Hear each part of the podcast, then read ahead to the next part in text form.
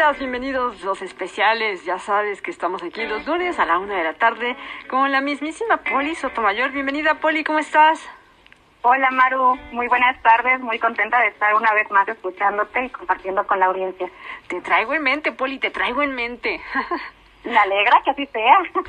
Fíjate que el fin de semana, y para ti, para la audiencia, vi un documental de la televisión alemana de Deutsche Welle sobre eh, lo que comemos y cómo nos afecta al cerebro, ¿sabes? Y como que siempre reparamos en el impacto físico, ¿no? Si la obesidad, si diabetes, etcétera. Pero se me hizo súper, súper interesante. No se mete mucho que si la carne, si no la carne, pero hablan concretamente de cómo se afectan nuestras neuronas. A veces uno pensaría que nada más es el resto del cuerpo y las neuronas como que pertenecen al cerebro y están punto y aparte. Y resulta que no, Poli, eso tú lo, lo debes saber muy bien, pero yo me quedé como muy impactada y dije, ah, caramba. Y ahora que nos traes este tema de hacia un mundo sin carne, pues por favor, adelante, Poli. Claro que sí, muchas gracias y qué bonito que nos compartes esta reflexión de algo que a ti también te hizo mucho ruido, ¿no? Que creo que es importante ver este tipo de programas y de contenidos que nos hagan ruido, justamente porque, pues bueno, como crecemos en un mundo donde hay aparentemente carne por todas partes, pues eh, cuestionarla resulta extraño, ¿no? Pero ¿por qué no? Si está en todas partes. Y pues bueno, justamente hoy quiero venir a platicarles por qué sí, por qué sí hay que cuestionarla. y además, pues cuáles son algunas de estas soluciones que vemos ante las problemáticas de la carne, pero también de las necesidades tan importantes de justicia social y pues de ética en general cuando hablamos de carne, ¿no? Es muy curioso incluso la propia palabra porque la palabra carne básicamente es un eufemismo, ¿no? Utilizamos carne para ya no decir animal decimos, esperamos tener unos tacos de carne, o una hamburguesa de carne, o, o un espagueti con carne, pero pues así ya no decimos que es una hamburguesa de cerditos, o que vamos a hacer un espagueti con eh, bebé vaquita, ¿no? O sea, como que es una manera de olvidar quién es el individuo que está detrás y quién fue, pues, esta persona de otra especie que fue completamente explotada. Y bueno, por eso es que además hablar de carne es tan importante y de hablar de un mundo sin carne a la luz además de que nos encontramos en un momento donde la humanidad está cambiando muchísimo, pero también por necesidad. No solo porque es justo, sino también porque nos encontramos frente a un escenario en una cotidianidad donde sabemos que existen tantas problemáticas debido a la industria de la carne, precisamente. Y esto es lo que ha hecho que, por ejemplo, Maru, en, en México solamente el 43% de la población mexicana está en contra del consumo de carne. Y uno puede decir, wow, ¿y de dónde sacaste esos números? No, o sea, es altísimo. Pero bueno, es que estos números son el desglose de las encuestas que se han hecho este año, el año pasado también por diferentes agencias de marketing, pero también por el propio periódico Reforma, que bueno, se distribuye en todo el país y que básicamente nos muestra que existe un 19% de población en México que es lacto-vegetariana, o sea, que no come carne, nada de carne. Pero existe también un 15% de personas que se denominan flexitarianas, que son las personas que comen carne a lo mejor nada más por ahí una vez al mes, o sea que en realidad no lo compran, ¿no? Pero que es algo que se los invitan, entonces llegan a comer. Y aparte estamos un 9% de la población que somos veganos, es decir, que por una postura ética y política estamos en contra de cualquier forma de explotación animal. Si sumamos estos porcentajes, es el 43% de la población. O sea, casi la mitad de la gente en México realmente no quiere consumir carne. ¿Qué es lo que pasa? Que como decimos, pues la vemos en todas partes, entonces se vuelve muy difícil eh, tratar de cuestionarlo y cambiar las políticas. Pero eso es justamente lo que queremos hacer, o sea, empezando por dejar de ver de manera normalizada el consumo de animales y también entendiendo que pues el, consumo de la carne reproduce la violencia especista, este especismo que se entiende como una forma de discriminación y de violencia hacia otras especies animales y que básicamente significa que son esclavizadas en granjas, que son forzados a comer cosas que no quieren, que además se les inyectan una buena cantidad de antibióticos, hormonas, que son también forzados a la reproducción sexual y bueno, todo un sinnúmero de prácticas crueles, de prácticas de tortura que sabemos que suceden en las granjas, en los mataderos, en otros espacios. Incluso en los que dicen que son granjas orgánicas, etcétera, pues bueno, también ahí maten a los animales y pasa todo esto. Entonces, por supuesto, pues un mundo con carne significa un mundo con especismo y con violencia, pero además también cabe el que cuestionemos lo que estamos viviendo ahora, ¿no? En estos días que hemos escuchado tanto hablar sobre la falta de agua en el norte de México y cómo esto se ha convertido en una crisis pues que está afectando a millones de personas humanas, pues hace falta que también nos demos cuenta cómo es que la principal causa de la pérdida de agua potable pues tiene todo que ver con las granjas. Las granjas particularmente del norte del país, que se encuentran en la región de Coahuila, en la región de Tamaulipas, en Nuevo León, en Sonora, que son estos lugares en los que básicamente le dan de beber a los animales, a todas las vacas, a los pollos, etcétera, pero pues ya la gente ya no bebe agua, porque pues básicamente se le están dando a alguien más. Y bueno, sabemos también, por supuesto, que la principal causa de contaminación atmosférica pues es justamente la industria ganadera y que además cobra muchísimas más vidas que el propio COVID. Esto es algo que casi no escuchamos, pero hay tres veces más personas que fallecen debido a enfermedades de la contaminación atmosférica relacionadas también con la contaminación del aire que con el propio COVID. Y esto pues no nos lo cuentan, ¿verdad? Y bueno, un par de problemáticas más que tiene la carne, pues tienen que ver con la soberanía alimentaria, es decir, con el derecho que tenemos todas las personas de poder tener una alimentación que sea local, que sea nutritiva, que sea suficiente, que esté basada en nuestra cultura. Y que bueno, esto no sucede, por un lado, porque además pues hay un empobrecimiento de los campesinos muy fuerte, porque se da dinero a los ganaderos en lugar de darle este dinero a la gente que trabaja en, producir fruta y verduras, pero también porque existe una ausencia de competencia laboral. Hay que decir, si el gobierno le otorga subsidios a la industria de la carne, a empresas que de por sí ya son multimillonarias, pues entonces lo que sucede es que para cualquier otra persona que tenga un producto de origen vegetal, un producto alimentario, pues básicamente no tiene manera de competir porque sale más barato el producto procesado y que viene de la carne. Y entonces se pierde también una autonomía para los campesinos sobre su propio mercado que no pueden controlar al menos que reciban ayuda o que se acostumbran a que pues ni modo, ¿no? La fruta y la verdura están mal pagadas y no hay de otra porque lo que está bien pagado pues es aquello que tiene que ver con estos subsidios del gobierno a la ganadería.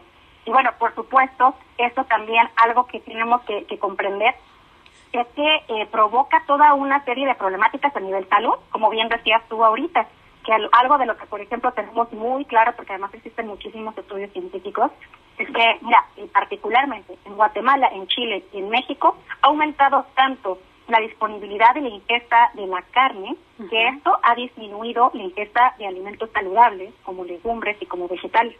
De esto lo que ha provocado además es que entonces se consumen más grasas, pero se consume menos vitamina A, menos zinc, y esto está asociado a un mayor riesgo de infecciones asociadas a un sistema inmune debilitado. O sea, definitivamente, no consumir frutas y verduras debe enfermar, ¿no? O sea, no estoy diciendo nada nuevo, esto ya no lo sabemos.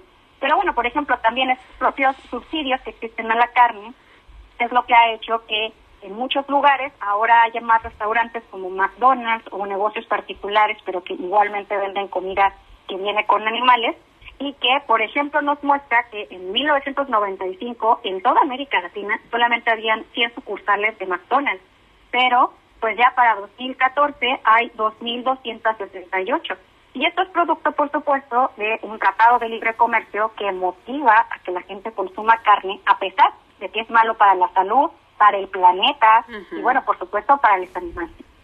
Es malo para nuestra salud física y mental, Poli, porque en esto que, les comento de, del documental, eh, decían que cuando no estamos completamente con estos nutrientes que requiere el cuerpo, cambia nuestra actitud para, para bien y para mal, en el sentido de no tenemos eh, la capacidad de reaccionar por lo mismo, porque nuestro cerebro no tiene los elementos para, ¿no?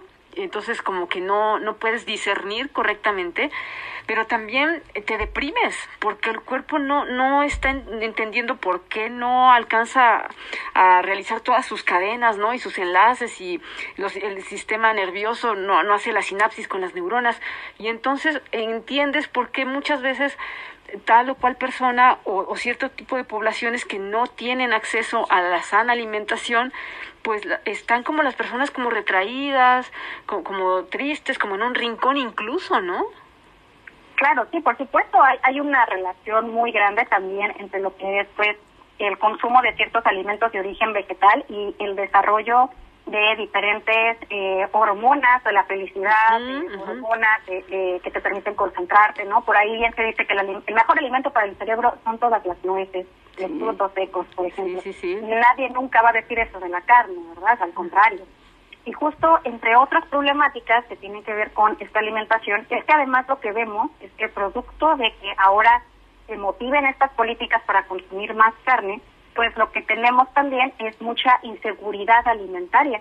O sea, en apariencia, mientras más carne la gente come más, pero la realidad es la contraria. ¿Por qué?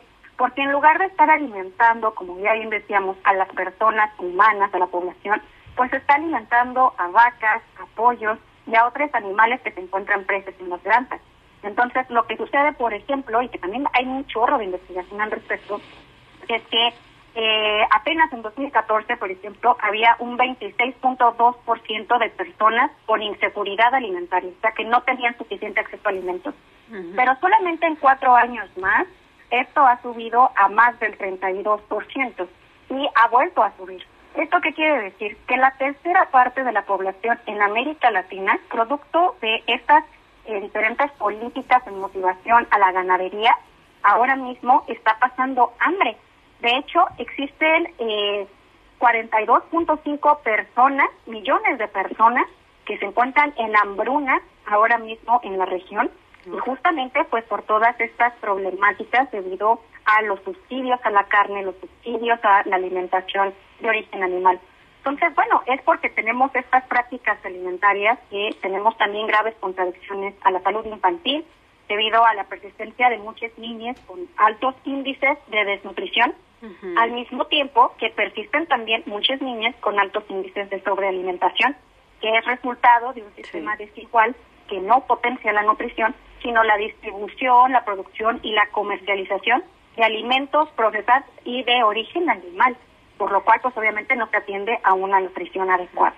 Así que bueno, pues básicamente lo que proponemos, por supuesto, dentro de las soluciones para ir concluyendo con este tema, es que exista un mercado basado completamente de origen vegetal. O sea, necesitamos que nuestra alimentación pase de ser un solamente reducir o nada más en ciertas fechas a de plano aprender a quitarnos esta teoría de que sin carne te haces este pequeñito, te enfermas, etcétera, cuando la ciencia claramente tiene muchísimos años, decenas de años diciéndonos que es todo lo contrario, ¿no? Que afecta el cerebro, que afecta el cuerpo, que promueve la hambruna. O sea, vaya, deberíamos desde ahí decir, no, pues cómo vamos a estar de acuerdo que tantas niñas pasen hambre, ¿no? Entonces necesitamos eliminar los subsidios a la ganadería, transicionar a una alimentación que pueda ser ética y sustentable, y esto significa no carne, no leche y no huevo, por supuesto. Poli, ¿dónde te encontramos? ¿Dónde te seguimos? ¿Dónde firmo? Claro que sí, pues tenemos una petición, ya bien lo dijiste. ¿Dónde firmo? Sí, sí, sí. Bueno, pues con esta petición justamente estamos promoviendo el cese de estos subsidios que hacen tanto daño a la población y también, por supuesto, a los demás animales. Es una propuesta completamente antiespecista, pero también que busca la justicia social y la pueden encontrar en change.org buscando simplemente el nombre de la campaña, que es Subsidios Justos, Alimento y Vida para Todos. Y bueno, también nos pueden encontrar y encontrar la campaña fácilmente en las redes sociales de Brigada Animal México. A nosotros nos encuentran en TikTok, en Instagram y en Facebook como Brigada Animal México. En Twitter estamos como Brigada-Animal y tenemos sitio web donde pueden encontrar muchísimos de estos artículos con fuentes científicas acreditadas que le expliquen todo esto. Pero también contenido para que uno pueda acceder fácilmente con reels, con videos, para todas las edades Así que bueno, nos pueden buscar también en brigadaanimal.com. Y a mí particularmente me encuentran en todas las redes sociales, en YouTube, en Facebook, en Instagram, como Polifacética y por ahí también lo espero para seguir esta conversación. Gracias, Poli. Mucho éxito. Un abrazo. A ustedes muchísimas gracias. Un abrazo, Maru. Poli Sotomayor, politóloga, socióloga y comunicadora social en los especiales de Ciudadana 660. Thank you.